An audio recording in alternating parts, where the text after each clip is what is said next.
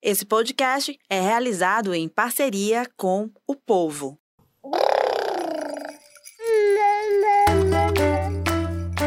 Você ouve agora o MamiCast, o seu podcast de maternidade com informação e leveza. Muito bom dia, boa tarde, boa noite, MamiCasters. Sejam todos muito bem-vindos ao MamiCast, o seu podcast de maternidade com informação e leveza. Eu sou Raquel Gomes, sou jornalista, mãe da Serena de 4 anos. E vocês ficam comigo agora ao vivo, mãe da Serena e da Martina, que já já chega por aqui também.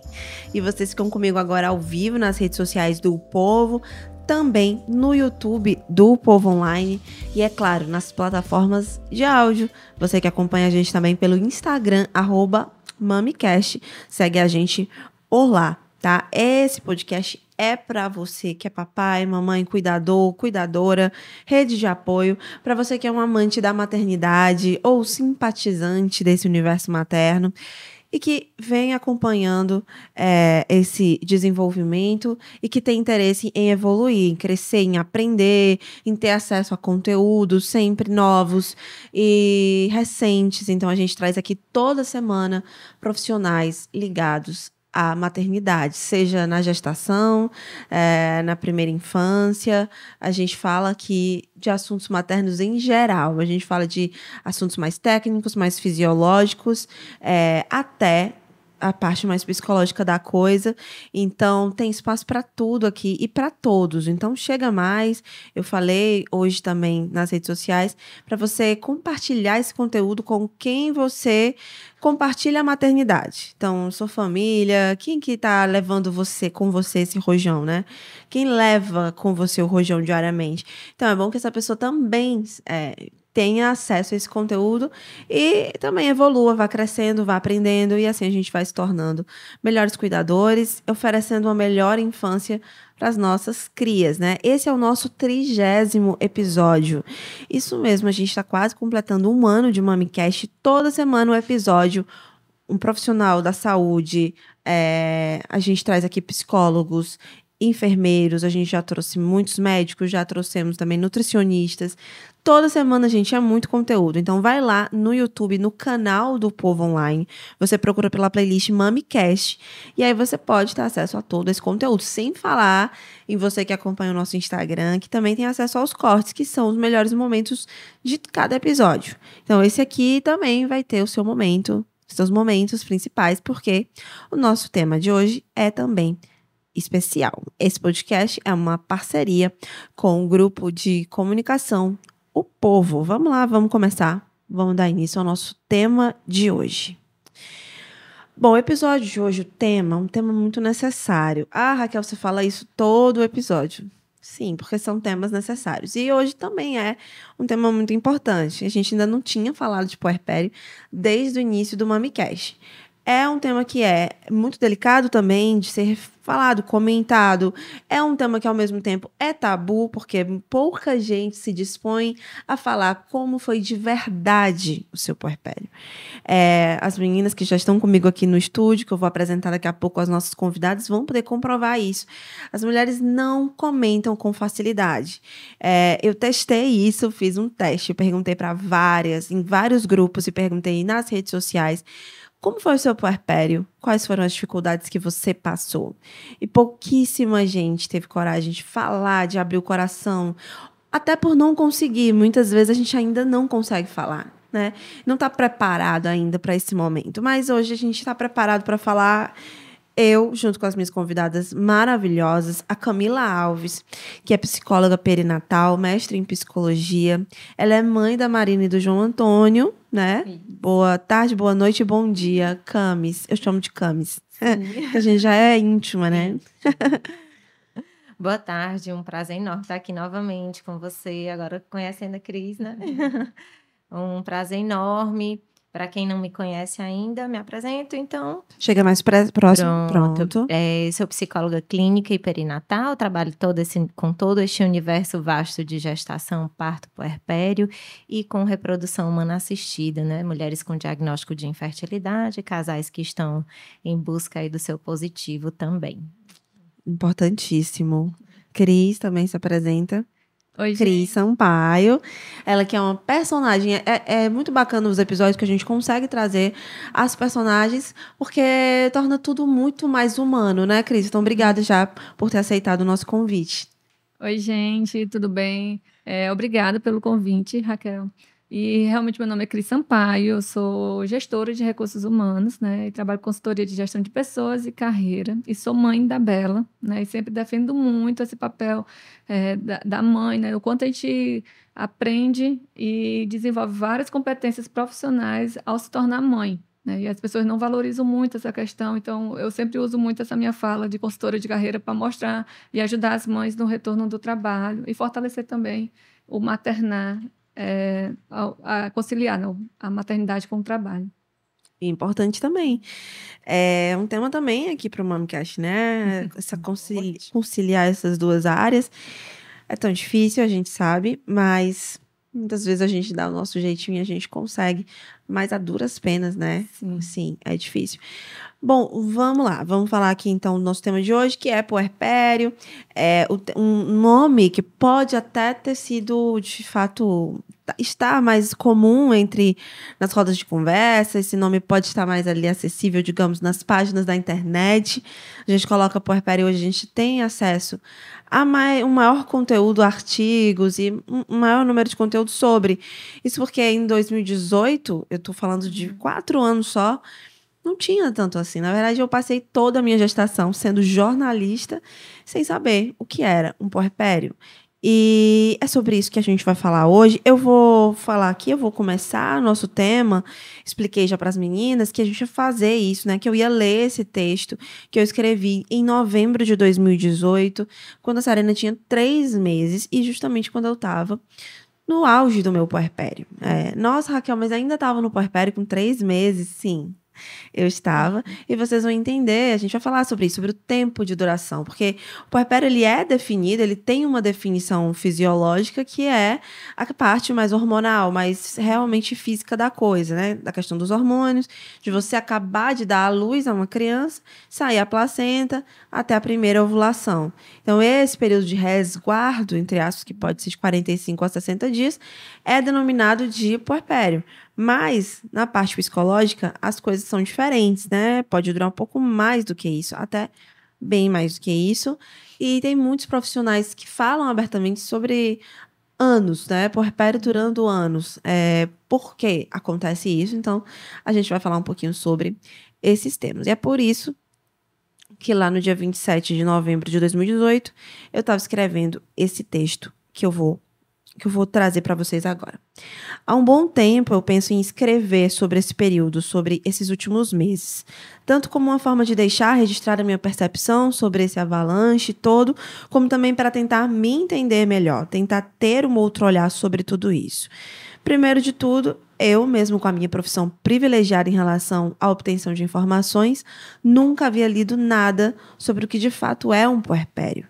Para mim, licença maternidade eram meses lindos, férias prolongadas, com o plus de você estar no momento mais feliz da sua vida, com um serzinho fofo, lindo, amado. Ok, nem sempre é assim. E o pior, ninguém fala sobre isso. Por quê? Chegar nesse momento de paraquedas é muito mais difícil, torna tudo mais complicado. Mas enfim, vamos lá. Existe de fato um clichê que é verdade. Nasce um bebê, nasce sim uma mãe. Você renasce na sala de parto. Você nunca mais vai ser a mesma. Só que essa mudança é muito drástica e muito rápida e muito intensa. Da noite das contrações para o dia no quarto da maternidade, você vira uma outra pessoa, com uma nova vida. Imagina o tamanho da bagagem psicológica que isso representa para nossa cabeça. Agora, soma isso com as mudanças hormonais que acontecem no corpo da mulher recém-parida. Isso é o puerpério.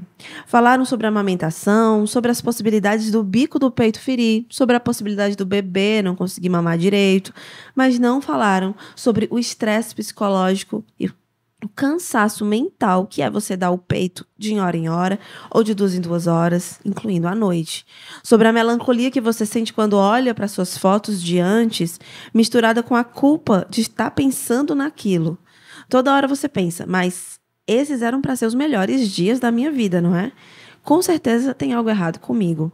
Isso dói. É uma maratona de sentimentos e você tentando se encontrar. Muitos dias e muitas horas eu pensava: calma, eu tenho certeza que é só por enquanto. Daqui a pouco eu já vou me sentir plena e completa e realizada como nas novelas e nos filmes. Serena hoje faz três meses e talvez por isso eu tenha escolhido escrever hoje, como se fosse um resumo desse último trimestre maluco eu ainda não me sinto plena, realizada e completa. Eu ainda tenho momentos de solidão, de culpa, de me sentir estranha, de querer ir ao cinema na sessão das 10 na sala VIP. Ainda tenho momentos de choro, de angústia, de me sentir cansada e esgotada. Agora, tudo parece estar mais encaixado, mas ainda é estranho. Foram muitas adaptações, inúmeras mesmo, principalmente no plano familiar. Você muda, mudam as relações familiares, mudam as situações. Você quer ser ajudada, né? mas as pessoas nem sempre vão te ajudar da forma como você quer e precisa. Elas vão te ajudar do jeito que elas querem. E isso machuca também. Muitas vezes você está tá cansada e aceita aquela ajuda que não é a que você queria, mas é a única forma de você descansar e de você conseguir ser uma mãe melhor para sua filha. Você também vai descobrindo muitas coisas. A minha relação com a minha mãe, por exemplo, mudou. Foi totalmente ressignificada. Minha mãe ficou comigo em casa nos primeiros 20 dias da Serena, dormiu muitas noites comigo, acordava antes de mim, fazia meu café com mamão para ajudar na digestão, leite, suco, tapioca, entre outros. Me ajudava na troca de fralda, no banho, no banho de sol. Ficava com ela quando eu tomava banho, comia. E pensava também no Jonathan, no meu marido. Fazia aquele almoço caprichoso, delicioso, que me transportava para os meus dias de solteira, quando eu chegava do trabalho, almoçava e dormia, né? Então, ela foi simplesmente o meu chão. Quando se aproximou do dia dela voltar a trabalhar e sair de perto de mim, eu chorava. Eu chorava por me sentir desamparada, sem saber o que me aguardava. Como é que eu ia ficar ali sozinha? O que é que ia ser de mim e da Serena. Me dava um nó na garganta, mas ao mesmo tempo eu lembrava de agradecer a Deus por ainda ter minha mãe comigo, pensando nas amigas que não tinham mais esse privilégio. Ela foi, mas ficou de longe me ajudando. Todos os dias de manhã, mandava mensagem perguntando como tinha sido a noite. E ali podia ser só uma mensagem de WhatsApp, mas para mim representava muita coisa. Representava que tinha alguém se preocupando comigo e não só com a Serena. Alguém para poder desabafar, para poder mandar um áudio dizendo que a noite tinha sido boa ou ruim, enfim, alguém para desabafar. Um dia, no primeiro mês, eu derrubei a cadeirinha, o, o bebê conforto. Ela caiu e a gente chorou muito. Eu, e serena. E a minha mãe foi a única pessoa que conseguiu me acalmar, que conseguiu me passar tranquilidade, porque ela entendia o que eu estava sentindo.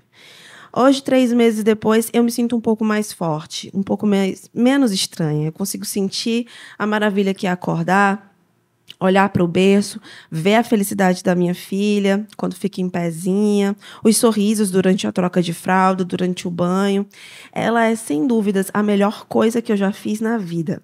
Só ela consegue me motivar quando tudo parece desabar. Eu quero ser uma pessoa melhor por causa dela. Eu quero ser mais inteligente, mais legal, mais criativa, melhor companheira, melhor jornalista, tudo, para que ela sinta orgulho de mim e quem sabe um dia eu seja inspiração para ela. E assim a gente vai caminhando sem saber o que nos aguarda, nos preparando para a volta ao trabalho, para novas rotinas, com a certeza de que o nosso amor vai ser mais forte que tudo. É isso, gente. Esse foi esse momento aí que eu escrevi tudo isso. Realmente, quando eu estava ali é, nos três meses da Serena, e, e realmente para mim escrever foi muito bom, porque eu pude é, colocar para fora essas emoções, né? E aí nesse texto eu vejo muita coisa que dá para a gente começar a nossa abordagem, né? Primeiro, a rede de apoio que eu menciono logo no início. Por que, que eu menciono? Porque quando a gente está naquela gravidez, na primeira gravidez, a gente não entende muito bem qual vai ser o papel das pessoas que vão estar com a gente nesse momento. E é um papel fundamental, né, para a saúde mental das mães. Por isso que esse episódio deve ser acompanhado também pela rede de apoio. E aí eu queria que vocês agora falassem, já falei muito. é bom que eu vou beber uma aguinha. Ah, eu quero dizer só que eu me marejei aqui várias vezes, certo? Porque eu voltei aos meus puerpérios, né? E aí você traz no seu relato diversas questões, assim, que para quem trabalha com maternidade, dá suporte profissional a puérperas, assim. Você traz o relato exato do que, que a gente chama de ambivalência materna, né? Essa densidade, o turbilhão de sentimentos. E a todo momento, quando eu te ouvia, o que vinha para mim é um, a confirmação de uma frase que eu uso muito, assim. É, puerpério, para mim, é a experiência humana que ressalta de uma forma mais clara a própria essência da vida, de que os sentimentos e as emoções elas andam juntas, elas não, elas estão misturadas e a gente habitualmente fora do puerpério da maternidade tem uma tendência de querer separar amor, tristeza, alegria e cansaço. É como se fossem coisas contraditórias. E aí na tua fala a gente vê claramente o que, que é um puerpério, que nada mais é do que assim um, um, uma ampliação, uma lente de aumento do que é a vida mesmo. É sentimentos né, assim, misturados. É, no seu relato eu me identifiquei várias vezes, sabe? Realmente é, segurei aqui para é, é, emoção não vir à tona, porque realmente o meu puerpério não foi um, um puerpério fácil. Né? E o que você colocou é muito forte. A gente se vo volta no momento de querer ser cuidado, ao momento que a gente tem que cuidar. Né? E a gente, por mais que tenha lido, eu, já no caso da Bela foi em 2019, e aí eu tinha a Dola, né? a Marisa que me ajudou bastante. Eu li bastante, mas você não estava preparado para viver aquilo porque eram emoções, né? A gente não consegue se preparar para sentir. Né? E aí é, é um momento que eu, eu senti aquela vontade muito grande de amparar minha filha, mas eu tinha acabado de fazer uma cesárea e em seis horas eu tinha que estar em pé. Né? Então é uma coisa muito forte para a gente. A gente sente toda aquela emoção no nosso corpo, querer dar conta de tudo, se sentir culpada por não dar conta de tudo, não saber como pedir ajuda. Né? E num todo, essa questão da mãe é muito importante, porque eu voltei a uma relação diferente. Eu queria que só minha mãe olhava para mim todo mundo olhava para Bela.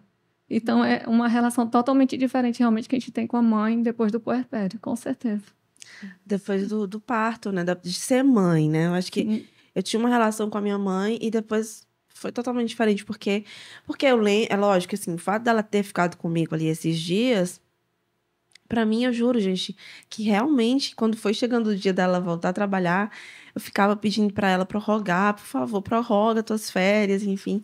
E a minha mãe trabalha, né? Mas ela sempre bota as férias dela ali, botou as férias para o momento do meu parto e, e, ficou naquele momento ali comigo. É, então, é isso. Eu acho que, como você disse, ah, não dá para me preparar. Por quê? Até dá para você ler sobre e se uhum. preparar em alguns quesitos. Que quesitos são esses, né? A rede de apoio, né? Você já pode é, se programar quanto a isso, isso vai te ajudar muito. Uhum. Se programa com relação à alimentação, ajuda. Quem vai cuidar da casa para você, quem vai te ajudar com o bebê. Tenta fazer relações que possam já te ajudar nesse momento, né? O meu problema, entre aspas, né? Porque não dá pra gente chamar de problema, porque é uma coisa natural da vida. É, é que eu não fiz nada disso. Então, assim, eu não. Eu de fato não sabia que eu ia precisar de uma ajuda extra. Eu achava que o que eu tinha já ia dar conta. Porque eu não sabia como era uma rotina com um bebê. Então, a minha mãe me cansou de falar: ó, oh, eu acho que você deve é, contratar uma pessoa para ficar com você e com o Jonathan nesse momento, é, porque vocês vão precisar. E aí eu falava: não, mas tem a minha família. Nós dois temos família e a família vai, vai conseguir suprir a gente. Uhum. E aí que tá, né? Você não deve contar com nada, assim. Você deve contar com com seu marido e só, e você, porque o resto não dá nem para contar com funcionário, porque o funcionário pode tipo, adoecer, sair, enfim. Então, é uma coisa que hoje eu já. Assim, quando eu passei por isso, e aí eu fui falando, muitas pessoas que souberam da minha experiência, pessoas mais próximas, e, te, e, e conseguiram se preparar para os seus puerpérios, as minhas amigas mais próximas que que viram ah, o que aconteceu comigo, e aí, ah, então já vou pensar numa babá que possa ficar comigo, que eu confie, eu já vou criar essa relação de confiança. Isso já é muito importante. E é, é, com a família também, né? Você já criar com a família uma relação e já deixar até algumas coisas mais claras, né? Uhum. De que forma você vai querer se ajudar, deixar bem claro. Porque as pessoas, como eu disse no texto, podem não saber, podem estar também vivendo pela primeira vez aquilo e podem é, é, te ajudar ou achar que estão incomodando quando na verdade você queria aquela pessoa perto de você, né? Mas aquela pessoa acha que não, que vai te incomodar e não quer estar ali, mas você quer aquela pessoa ali. E ou o contrário, ou então você acha que não, que aquela pessoa não, não, não quero visitas. Tem muitas mães que eu tô acompanhando agora que não querem muita gente lá próximo, nem amiga, nem nada. Querem estar só com o bebê durante aquele tempo ali inicial. Ok. Respeitar isso. Respeitar a mãe, né? Sim. Isso é uma frase muito importante. Respeitar a mãe no puerpério é básico, porque se ela se sente desrespeitada, tudo pode ir por água abaixo. Com certeza. Eu vou pegar um gancho dessa tua fala. Vocês estão, a, a Cris também tocou nessa questão da preparação, né? É, na psicologia perinatal, é, existe um trabalho, um método, uma ferramenta que eu acho fantástico, que é o pré-natal psicológico, e que é, ainda é muito pouco, a adesão ainda é pequena, as pessoas não compreendem bem o que, que é isso. E aí, pegando um link aqui com a fala da Cris, Cris falou assim: eu não tenho como me preparar, por mais que eu estudasse, não tem como se preparar para não sentir ou sentir algo. É exatamente isso. Mas quando a gente se prepara previamente, seja estudando, compreendendo um pouco desse universo, preparando rede de apoio, eu me preparo não para não sentir, entende? Mas para que quando eu sinta, eu compreenda melhor e elabore melhor esse sentimento. Né? Não confundam blues puerperal com a depressão, que é o que acontece com muitos homens que nos procuram, né? As psicólogas que acompanham suas mulheres. Nossa, eu acho que ela já está com depressão pós-parto parto e não é, é uma elaboração e um processamento mesmo dessa nova realidade, né? As mães que as avós, né, no caso, que às vezes querem prestar uma ajuda, insistem em um determinado posicionamento que de repente já vai contra algumas evidências científicas em, to em torno, por exemplo, de amamentação ou de cuidado com o recém-nascido, enfim. Então, essa preparação prévia, né, quando algumas pessoas são contra e dizem, ah, eu vou me preparar para algo que é natural, é instintivo, a criança vai nascer e aí a gente vai ali aprendendo, eu não preciso antecipar tanto. É, é, algo que eu bato muito nessa tecla, né? Você não vai controlar o futuro, mas você se prepara para quando esse futuro chegar, você conseguir manejar a densidade que vai chegar com mais leveza, compreendendo melhor aquilo ali, inclusive sabendo repetir para si mesmo o tal do é fase, vai passar, mas compreendendo que durante a fase eu tenho como pedir ajuda, eu conheço quais são os recursos que podem me dar um suporte maior para viver essa fase, entende? Não precisa ser tão pesado, né? Assim. Essa questão do puerpério de a gente estudar, né? Então, assim, quando a gente participou, se preparou na gravidez, então, meu, meu esposo, eu realmente não sei o que é puerpério, então a gente estudou e entendeu. E aí ele colocou isso na cabeça, né, de que esse é o puerpério da Cris, então eu preciso apoiar. E hoje ele disse assim, foi o momento que eu mais te amei, porque hum. foi um momento assim que realmente foi difícil entender toda essa questão hormonal, do humor, né? Então, eu, eu sei que eu estava no momento de sobrevivência.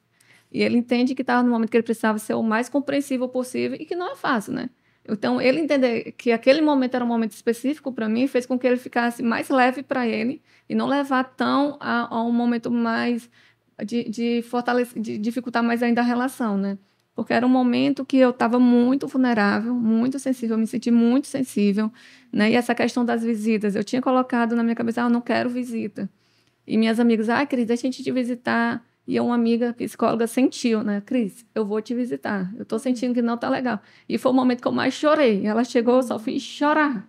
Né? Naquele momento ela teve a sensibilidade que eu não tinha percebido que eu estava precisando de ajuda e estava realmente precisando daquele momento ter aquela conversa para eu perceber, é, não tá legal, vou precisar mudar minha rotina, vou precisar realmente me ter mais minha mãe perto de mim, que no momento ela não estava podendo ficar comigo, então foi um momento que eu tive que me estruturar e falar assim, ela não pode vir, então eu vou. E aí, quando eu fiz esse movimento de ficar na casa da minha mãe, foi quando melhorou. Né? Então, uhum. é aquela questão, às vezes a gente pensa, cria umas, umas dificuldades, umas crenças limitantes na cabeça, E as pessoas ao nosso redor, a rede de apoio, tem a acessibilidade de perceber, é, não tá legal, mas deixa a gente tentar te ajudar, deixa eu te mostrar que existe uma saída, né? Isso. É essa sensibilidade, né, que as pessoas precisam ter, e, e é difícil a gente tentar é, conversar sobre isso com alguém que não quer entender. Então, assim, primeiro de tudo, a rede de apoio tem que querer entender esse momento, né? É, tem que querer saber, querer estar junto, querer apoiar, independente de tudo. É, essa semana, uma amiga conhecida que tá com um bebê de acho que três meses chamou outra amiga pra estar lá com ela, pra dormir na casa dela, enfim. E aí uma outra pessoa perguntou: Ah, mas é, por que, que você foi dormir? Por que, que ela pediu pra você dormir lá? O marido dela não tava lá, a funcionária e tal, tal. Tava, tava todo mundo. E aí essa amiga perguntou: Ah, não sei por que, que ela queria que eu fosse. Daí eu entendi perfeitamente por que, que ela queria, né? Ela queria uma amiga, um ombro amigo, alguém diferente do marido para ela poder conversar, compartilhar ali momentos como, sei lá, o amamentar, mamadas, banho. Isso tudo você quer compartilhar com seus próximos, né? Eu era uma pessoa que gostava muito de visita, porque eu passava o dia inteiro sozinha. Então, assim, a solidão materna foi outro fator que contribuiu muito para o meu puerpério é, ficar mais pesado, né? É, talvez se eu tivesse numa casa com mais gente, com mais pessoas, ou uma funcionária ali comigo para fazer companhia, eu não tivesse sentido tanto, mas eu ficava sozinha mesmo com o meu bebê é, o dia inteiro. Até que meu marido chegava do trabalho. Então, isso era à noite já, né? Então, imagina só. Não é legal. Isso não é legal, não é recomendado. É muito perigoso. É um momento que realmente agravou várias questões que eu tava. Então, se eu já estava no momento de, de blues que eu acho que eu tive, e a, daqui a pouco a Camila vai falar melhor sobre o blues. Eu acho que eu tive um blues. Ah, eu acho por quê? Porque é, foram 15 dias, mas não foram só 15 dias, né? Então, o blues ele costuma ser um pouco mais rápido, assim, mais menos é, é, pesado do que uma depressão pós-parto, digamos assim. Então, é, a, a, solidão materna tem esse fator, e aí que entram as visitas, as amigas. É, eu já escrevi um texto sobre isso e muita gente se identificou. Eu vou falar um pouquinho sobre isso agora. Você que tem uma mãe que foi recente, está recém-parida, assim, que acabou de ter filho, é, você é uma, uma mãe recente agora, recém-mãe, é, que se conhece, não fica eh, com medo de oferecer ajuda para ela, no sentido de oi fulana, lá no WhatsApp, no direct, assim, ou enfim, no direct ou no WhatsApp. E aí, como é que vocês estão? Sempre perguntar como vocês estão, porque não é só o bebê que importa. E a mãe sente muito isso, né? A Cris acabou de falar que quando foi para casa da mãe, se sentiu melhor, porque ali ela era filha, né? E quando você se sente cuidada, é outra história quando você se sente olhado, quando alguém olha para você e sente que você tem alguma necessidade e compra um, alguma coisa que você gosta de comer e bota um filme que você gosta de assistir, enfim, é, é, é tudo muda. Então, as amizades são muito importantes. É, você vai ter um papel fundamental. Eu lembro até hoje de cada pessoa que foi na minha casa e levou, levou alguma coisa ou não levou, não importava. Eu estava muito feliz de saber que alguém ia lá em casa, cara, eu vou receber uma visita, que maravilha, me preparava toda. É, pensava em a Serena, como que eu vou arrumar ela. Isso é maravilhoso para uma pessoa que está lá em casa, que sempre trabalhou efusivamente e que está lá parada, assim, entre aspas, né, parada. E, e, então, assim, ah, vou levar um bolo, um bolo com geleia para ti, pra gente tomar um cafezinho, um cappuccino e a gente conversar. E passar várias horas conversando sobre outras coisas, ou sobre a maternidade também. também. Porque aquela mãe pode estar querendo muito desabafar sobre a maternidade com alguém que não seja da família, seja alguém só para ela falar tudo que ela quer, nem o marido. Ou pode ser que ela queira falar de outras coisas, de festas, de e aí, como é que tá a tua vida com o teu marido, teu casamento? Essa troca. Então, é uma, uma boa uma boa pedida também é apostar nos amigos como rede de apoio. E a família, né? Acho que a gente já falou aqui, a família e os amigos. Com certeza. Aí, aí eu lembro, assim, até de novo, só voltando aqui para Cris, adorei. Cris é gestora de carreira, né? É. E você falou em algum momento sobre competência. Eu digo, olha, há interesse, vamos conversar mais sobre isso. Porque é uma coisa que eu falo muito, olha, no puerpério, é, por isso que é tão importante as visitas, assim, é, o olhar atento a essa mãe, porque puerpério é fase de transição e de reconstrução de identidade. Por isso que o puerpério psicológico ele é tão diferente do fisiológico, né? E aí eu tenho puérperas que estão saindo do puerpério agora aos quatro anos, mais ou menos, né? Três, quatro anos da filha. É, então, assim, esse, esse período de reconstrução de identidade, é, ele acompanha, ele está diretamente ligado a novas competências que essa mulher vai adquirindo. Ela não tinha. Como é que eu cuido de um bebê? Eu não sei. Não sei cuidar, não sei amamentar, eu não sei trocar uma fralda, eu não sei atentar para os sinais de um bebê que está com dor, chorou com fome, é com dor, enfim como é que eu tenho prontidão para desengasgar um bebê, para levar no médico é uma série de novas competências que essa mulher vai adquirir. Então, a cada nova fase dessa criança, desse bebê, competências novas para essa mulher. Por isso que muitas vezes a mulher demora três anos, às vezes, para sair do puerpério, porque aí a gente vê entrada na escola, o lidar com as mordidas, né? Morde o colega, é mordido, enfim novas aprendizagens, enfim. Então, é todo um processo. E essas visitas, voltando para a questão das visitas e desse olhar da, da rede de apoio, é importante para devolver essa mulher a si mesma. Porque há um questionamento constante de quem eu sou. Quem é que eu sou agora? Nossa, eu estou me desreconhecendo. Não sei no que é que mais que eu sou boa. É, não sei se gosto mais das mesmas coisas. Quando eu reencontro essa rede afetiva, é como se essa mulher fosse devolvida para si. Ela volta a se olhar. Né? Eu sou essa que gosta de ouvir a amiga que conta sobre o casamento, que gosta de rememorar as festas que antes nós íamos, né? Enfim. Então é, um, é como se ela fosse devolvida e reconhecida. É, eu sou eu sou a Cris, eu sou a uhum. Raquel, né? Tenho a identidade assim, gosto disso, não gosto daquilo, enfim. É, nós somos devolvidas emocionalmente para nós mesmos pelo olhar afetivo dos outros, né? Isso Sim, é tão importante. É. E no caso dessa minha visita, né, da minha amiga que me visitou, ela fez realmente um movimento muito delicado. Ela levou um presentinho para ela e levou um presente para mim que foi uma maquiagem. E eu estava naquele momento de sobrevivência que a gente até esquece, né, de se cuidar, focado na sobrevivência da pequenininha que estava ali do meu lado e toda a energia voltada para ela, a gente se esquece, né? Uhum. E quando vem a pessoa de fora, falei, ei, Cris, vamos repensar aqui, conversar. E foi um momento que eu também devolvi muito para ela. Vocês não foram honestas comigo, vocês não me disseram que era assim. Uhum. Ninguém me disse que era assim. Por mais que eu tenha estudado, mas ninguém falou exatamente esse sentimento, essa dificuldade. E aí Isso. eu teve toda amiga que eu me encontrava depois de menina, a primeira coisa que eu falei, é, vocês não foram honestas, vocês não falaram que era assim, não falaram que era difícil, não falaram sobre as noites em claro, sobre a questão de não dormir, né? Porque privação de sono. A privação de sono é uma tortura. É, né? é então, são várias coisas que eu falei assim, vocês me enganaram. E eu, eu sempre sou do time de tipo, engravidou amiga, deixa eu conversar contigo, se prepara. Se hum. prepara real. Sim. Porque assim, não, mas tá. Não, mas amiga, deixa eu te falar. Porque para quem se prepara, tem uma experiência diferente do puerpério, né? Então tem como se fazer um puerpério positivo. O meu não foi. Então eu sou da luta de que dá para ser. Né? E essa questão da carreira, eu tenho um movimento que fala é, o, o seu filho no currículo. Hum. Porque é exatamente isso, que a gente desenvolve muitas competências e se aprende muita hum. coisa. Né? Então, assim, para mim, eu sempre, como gestora, acostumada a ter todo o controle, chegou uma pequenininha que disse assim, não, eu tenho querer, meu jeito é diferente. Você se programou de um jeito, eu cheguei de outro, né? Então, para mim, foi, eu acho que o puerpério psicológico foi muito difícil porque eu perdi o controle. Sim. E eu voltar a ter controle, para mim, era uma coisa muito importante. E por mais que eu tentasse ter controle, eu não conseguia. E aí foi até eu aceitar que não dava mais para ter controle, foi uma luta, sabe? Então isso demorou bastante, foi uma frustração muito grande que eu tive que trabalhar muito em mim. E até hoje, né, como mãe, a gente tem que olhar e dizer assim, a gente se programa, de repente o colégio liga. Isso.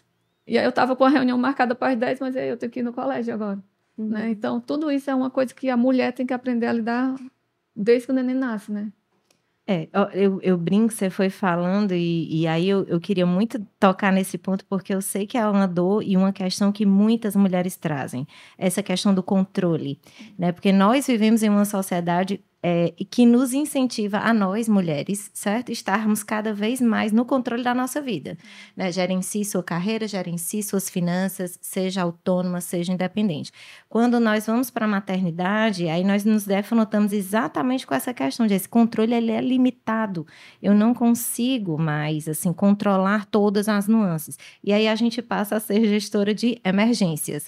Estourou, surgiu ali uma emergência, um pegou fogo. Eu aprendo a, a, a gerenciar essas intempéries, né? O, o, o, inesperado. E eu brinco também que toda mãe acaba, em certa medida, aprendendo a ser um gestor, um gerente de logística. Porque o que você tem que aprender a planejar sobre o que eu vou levar, se eu vou viajar, né? E aí é onde muitas sentem a questão da sobrecarga, né? Mental, materna, porque a gente tem que estar sempre atenta a essa questão do planejamento. Quanto menor é o filho, maior é essa necessidade. E por isso que o puerpério é tão denso, porque é a fase que a criança é, né, assim, é um bebê, uhum. a mulher está mais vulnerável e as demandas são enormes em torno dessa questão de planejar, de antever problemas, né? Uhum. Então, é uma sobrecarga também mental. É, bom, a Cris falou também que nessa visita das amigas, da amiga dela, né? Uhum ela recebeu uma maquiagem. E a, meus pais foram me visitar na época que minha mãe já tinha saído lá de casa e ela já tinha voltado para casa. E eles foram lá, uma bela noite, eles iam com alguma frequência à noite lá ficar um pouquinho. E eles levaram uma sandália de salto. um salto alto. E aí eu pensei, cara, ao mesmo tempo eu pensei várias coisas, sabe, desse presente. Primeiro, vontade de chorar porque não sabia quando que eu ia usar o salto. quando que vai ser que eu vou usar esse salto? Porque no momento eu tive laceração também pós-parto e a laceração me deixou mais vulnerável ainda. Então, assim, a, a Cris até mencionou que também teve umas complicações pós-cesárea, né? Sim. Então, assim, essas complicações médicas também afetam o psicológico da mãe, porque ela não se sente ali, perdão, é, inteira perfeitamente. Então, ela se sente ainda frágil. Dor, a dor, né? Com dor física. Então, tudo isso é, faz você ficar mais, mais vulnerável ainda, né?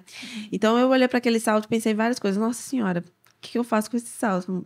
Eu sei que tipo, foi uma, um gesto bacana deles, porque eles pensaram nisso também, em, em dizer: olha, você ainda é a Raquel. Que, que, que sai, que se diverte, enfim você não é só a Raquel mãe, entende? Então, foi, foi um misto de coisas que eu senti ali. Até hoje esse salto tá lá. Eu acho que não uso muito porque eu não uso salto. Uhum. E para sair com criança, a gente não dá para ter salto, tem que estar de tênis, enfim. Mas, enfim, uma vez ou outra ele, ele entra na jogada. Mas o importante é você demonstrar algum cuidado com aquela, com aquela mulher, né? Com aquela mãe. Essa parte, eu li uma vez um texto na internet que, infelizmente, eu não consigo mais encontrar ele. É tão importante você salvar essas coisas, né? Porque às vezes você vai passando, vê um texto que você ama. Eu vi um texto de uma psicóloga muito muito bom. Mas era muito bom mesmo, porque ela conseguiu descrever uma coisa que eu senti muito forte no meu puerpério, que foi o quê? É, eu recebia, assim, qualquer orientação que eu recebesse de familiar, de pessoas de fora, uhum. eu, internamente, a minha voz, enfim, meu, meus pensamentos me direcionavam para uma área muito perigosa, que é tipo, eu não consigo eu não faço bem, porque essa pessoa está me dizendo certo a se fazer, e a forma como essa pessoa fala dá a entender que eu sou uma boa mãe, eu não sei fazer nada direito. E, gente, esse sentimento, ele, ele, é muito perigoso, ele, ele cresce de uma maneira muito rápida.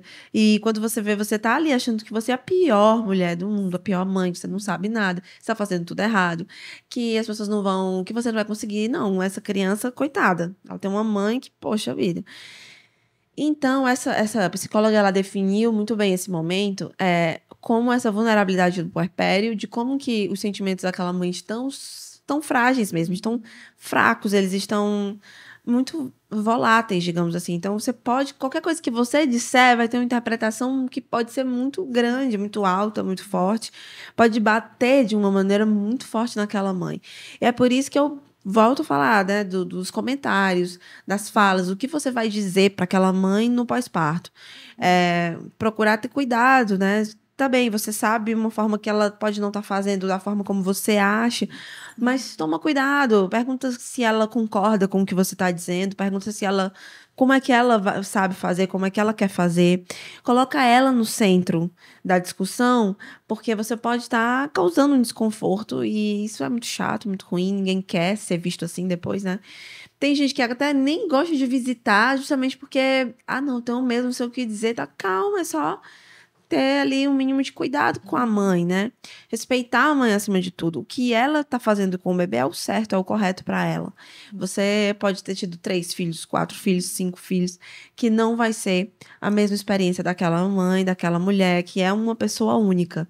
No texto de hoje, inclusive do post que a gente fez, tem isso, né? Bem, bem de uma forma bem enfática. Cada mãe é única.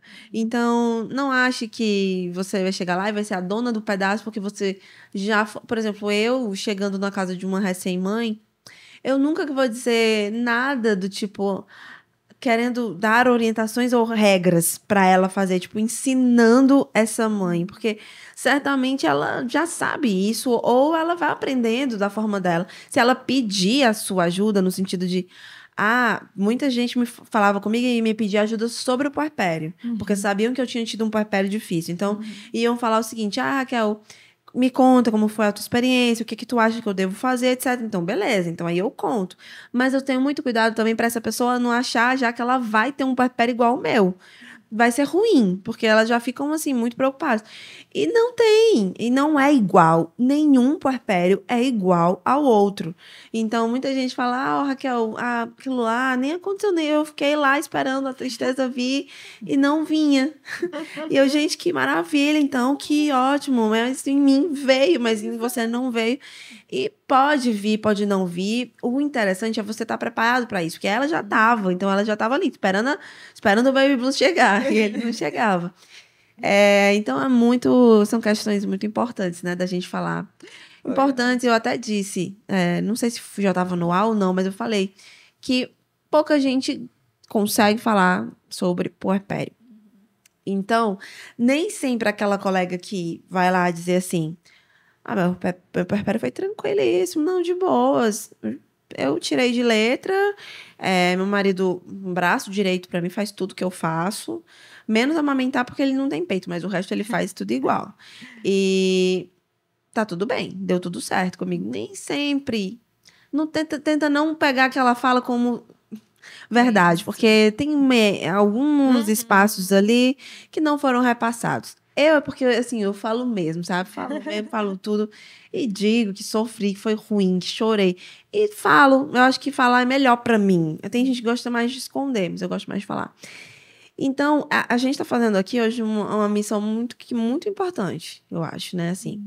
tem pouco ainda conteúdo sobre isso, no sentido de você falar, assim, humanamente. Sim tem muitos textos na internet definindo o puerpério. Uhum. Ah, porque tá total. E o que fazer? Como se preparar? Babá. Mas relatos como esse da Cris, relatos como esse, né, que a gente trouxe aqui, são muito, muito valiosos. É. Verdade.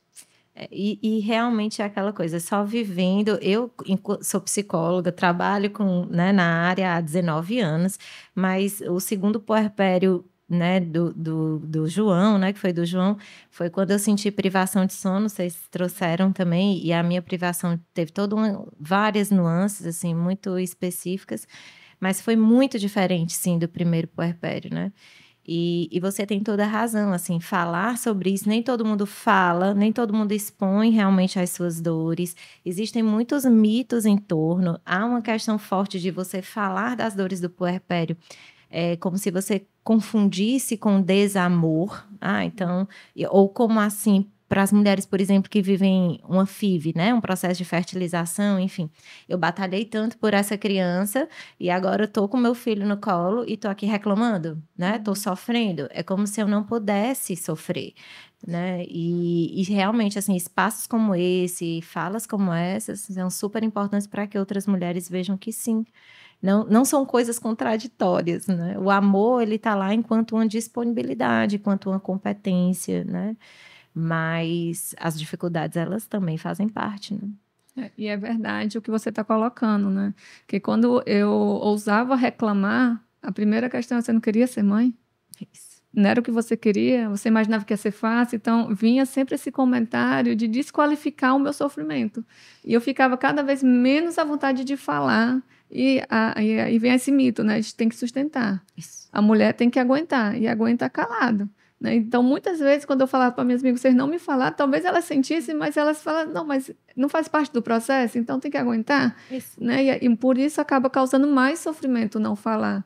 E eu, como a Raquel, tenho essa facilidade muito grande. As pessoas começam a falar de puerpério, eu consigo falar, porque para mim foi algo muito realmente forte. E eu não vi as pessoas comentando, e eu me senti realmente enganada, né? Por que vocês não falaram disso? Será que só eu que não vivi a, aquele, a propaganda da margarina, né? Que a, a pessoa sai toda linda e maravilhosa. A cesárea eu tive um problema muito grande então, com cinco dias, eu estava com muita dor da cesárea, precisando levar a Bela para emergência, e a, e a médica, com, com, sem ter um cuidado, né, no comentário de tipo, a Bela não está com a amamentação adequada, que aí deixa a gente mais culpada ainda.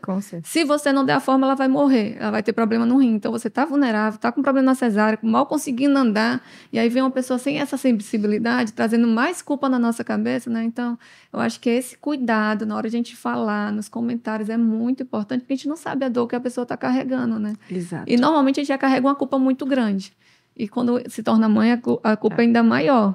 Né? E quando você falou, a doutora falou a questão do puerpério físico e puerpério psicológico, uhum. né? Essa distinção realmente é muito importante, porque a gente tem. Muitas vezes a pessoa passa que o resguardo é só a questão do corpo. Isso. E não é, né? Isso. E é mito, gente. Eu, eu, eu para mim, é quase piada, assim, quando eu leio nos, nos, livros, enfim, falando sobre o puerpério como o período em que o corpo da mulher, a mulher volta ao estado pré-gravídico, o útero da mulher, o corpo da mulher volta ao estado pré-gravídico. Eu desafio uma mulher aqui, mãe, dizer que o corpo dela voltou ao estado pré-gravídico. Volta. Nada volta, nem alma, nem corpo, nem nada.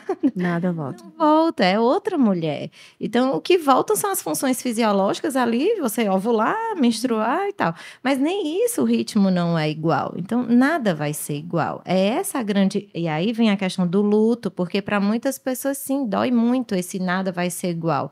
Mas é uma outra coisa que eu falo, mas não significa que o que virá vai ser ruim vai ser diferente e é muito bom também quando você se apropria da maternidade. Também quero desafiar aqui uma mãe a dizer uhum. se tem coisa mais prazerosa do que sentir o cheiro da cabecinha do seu bebê quando você está amamentando, ver seu bebê olhando para você. É um prazer surreal, assim, para muitas mulheres. Há mulheres que, sim, por uma série de questões, não vivenciam esse prazer, mas para quem vivencia, nossa, é muito bom também, né? Então, de novo, é um turbilhão, são várias coisas mesmo, são muitos sentimentos e é preciso que todos eles sejam acolhidos mesmo. Acolhimento, né? É isso. A gente também comentou, não sei se acho que foi em off, mas a gente comentou sobre assim a dificuldade de quem tem um puerpério mais difícil de pensar no segundo filho, né? É, eu não conseguia conceber a ideia de ter um segundo filho até a Serena completar quatro anos, né? Então, assim, para mim era fora de questão. Quem, quem me perguntava, muitas pessoas perguntam muito, e não sei porquê, mas enfim, é aquela questão da sociedade ter sempre essa necessidade de tá, que, que a mulher tenha que, alguma coisa a dever. Tá faltando, tá faltando alguma coisa. Você já teve um filho, pois agora cadê o outro? E casou, agora cadê o filho? Enfim, toda essa questão que a gente já conhece, mas quando me perguntavam, eu falava, não, não consigo. Eu ainda tô me recuperando. E aí ninguém entendia, né? Tipo, como assim? A Sarena tem dois anos. E tá recuperando o quê? Tipo, né? Alguma cicatriz, alguma coisa assim, você teve normal. Não, ainda tô me recuperando, eu tô fazendo terapia.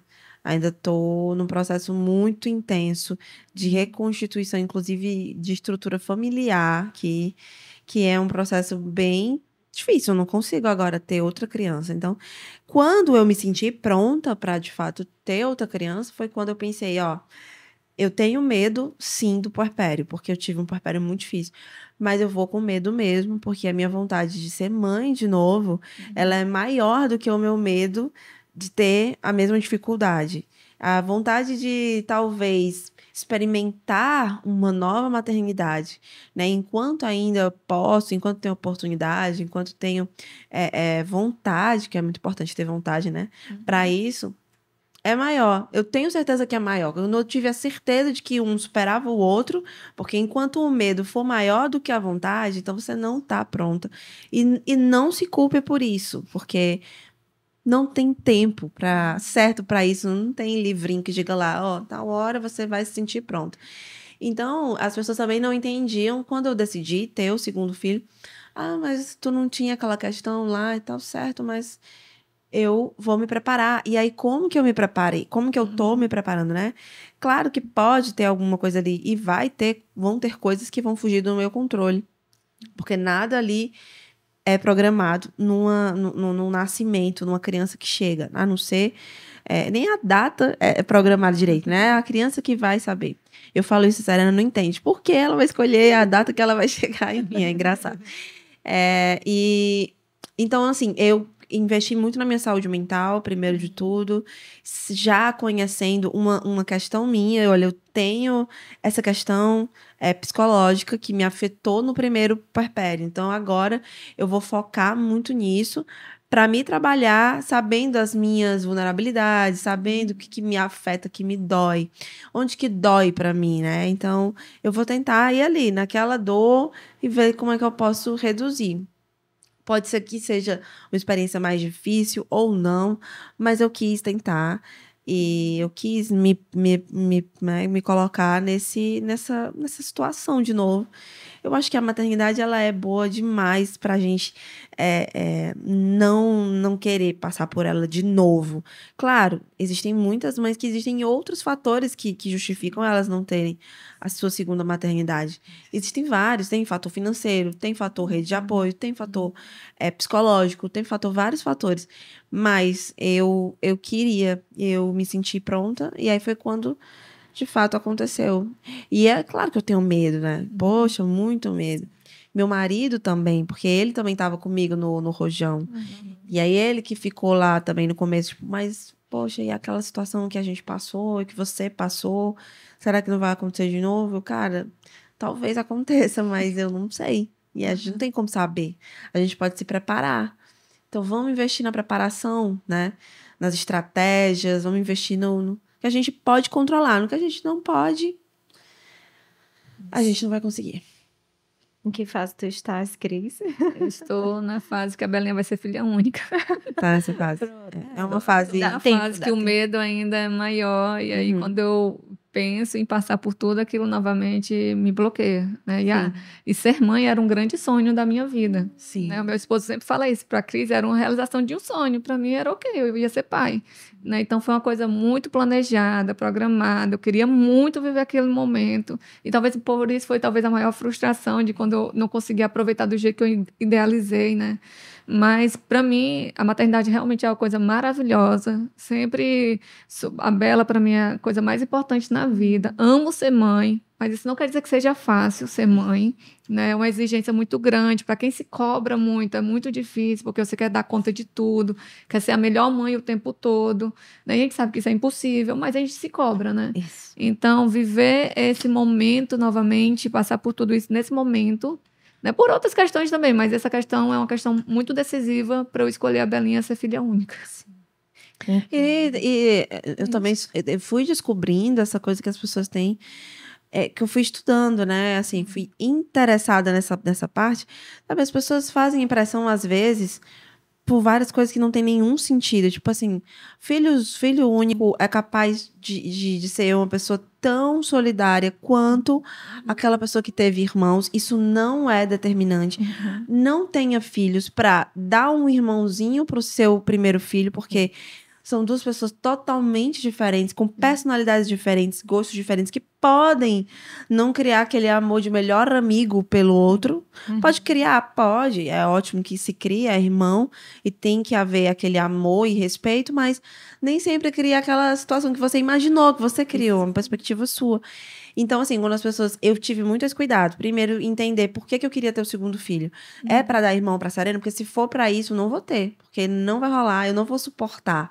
Porque as dores e os desafios e as abdicações são tantas que não vão suprir. Não vai, a balança não vai fechar. Uhum. Então eu quero ter esse filho por mim, pelo por ela e por mim, pela Martina e por mim, não pela Serena. Serena vai ter uma irmã, vai, eu incentivo que ela seja uma excelente irmã, que, que e valores muito bons, mas não. E a questão de ah, vai ter segundo filho para não, foi um post seu, não foi essa semana que você fez? É, ter segundo filho para ser é, para o filho não ser mimado, para o primeiro filho não ser mimado Isso. tem nada a ver. Tem gente que tem irmão, é muito mimado, sim, porque Então, importa é a criação dos pais. Então, gente, vamos, né, trazer um pouco mais de leveza para isso. Quem escolhe ser filho, ser mãe de filho único, tem os seus motivos, de- devem ser plausíveis e respeitados. Quem quer ter mais de um, quer ter dois, ótimo. Quem quer três, Ótimo. respeito. Sou fã das mães de três. Acho Também, que são muito mega. pessoas incríveis, com certeza. Tem um lugar no céu, né? Não, Seres certeza. Quando eu iluminados. vejo alguém com três filhos, eu vejo só amor, só amor. Essa pessoa, ela é uma pessoa divina. E, e é isso, gente. Eu acho que a gente tá encerrando o nosso tempo. A gente tá chegando ao fim do episódio. Eu queria muito, muito, muito agradecer. Foi um papo muito bacana, muito legal, muito sincero. E, claro, quem quiser, né, depois vai poder também poder assistir esse episódio, compartilhar com quem quiser. Obrigada, meninas. Obri- Obrigada, Raquel, pelo convite. Adorei compartilhar um pouco da minha experiência, né, da, da minha maternidade. E a, a grande lição, eu acho que eu tive do meu puerpério é viva o momento, né, busque ajuda e não tenha eh, medo de pedir ajuda, né. Não tá tudo bem, a gente não dá conta de tudo, né. Perfeito. Agradeço mais uma vez, Raquel. Foi um prazer te conhecer, Cris, um pouquinho da tua história também. É, também deixo essa, essa mensagem: procurem ajuda. É, as dores não precisam ser vividas só. Sim, a gente precisa, deve, pode se preparar, sim, para a maternidade. É, não é instinto, o amor materno e os cuidados com a criança não são instintivos, são aprendidos, né? A disponibilidade, a capacidade de amar, sim, vem com o ser humano a possibilidade desse amor. Mas como amar e como cuidar, a gente aprende. Então, peçam ajuda. Não sofram sozinhas, não sofram caladas. né? E é isso. Muito obrigada. Obrigada, meninas. Obrigada também a quem ficou com a gente. Alguns comentários é, elogiando o tema e elogiando as meninas. A Camila e a Cris também. É, obrigada. E quem é, depois quiser também, esse conteúdo fica gravado, fica disponível. E acompanha o nosso Instagram também. A gente vai trazer bons momentos desse, desse episódio de hoje. O MamiCast é um podcast parceiro do grupo O Povo de Comunicação, grupo de comunicação O Povo. A, a produção e a locução foi, foram minhas, Raquel Gomes. Nós tivemos aqui o, o apoio também do Felipe, que está comigo aqui na técnica. Agradecimento também às meninas e a todo mundo que fez parte desse episódio. No próximo episódio, a gente volta, próxima semana, com outro tema. Sempre trazendo informação, sempre tentando trazer colo também para essas mamães e para essas famílias. Até mais. O MamiCast é o seu podcast de maternidade com informação e leveza. Você ouviu o MamiCast, o seu podcast de maternidade com informação e leveza.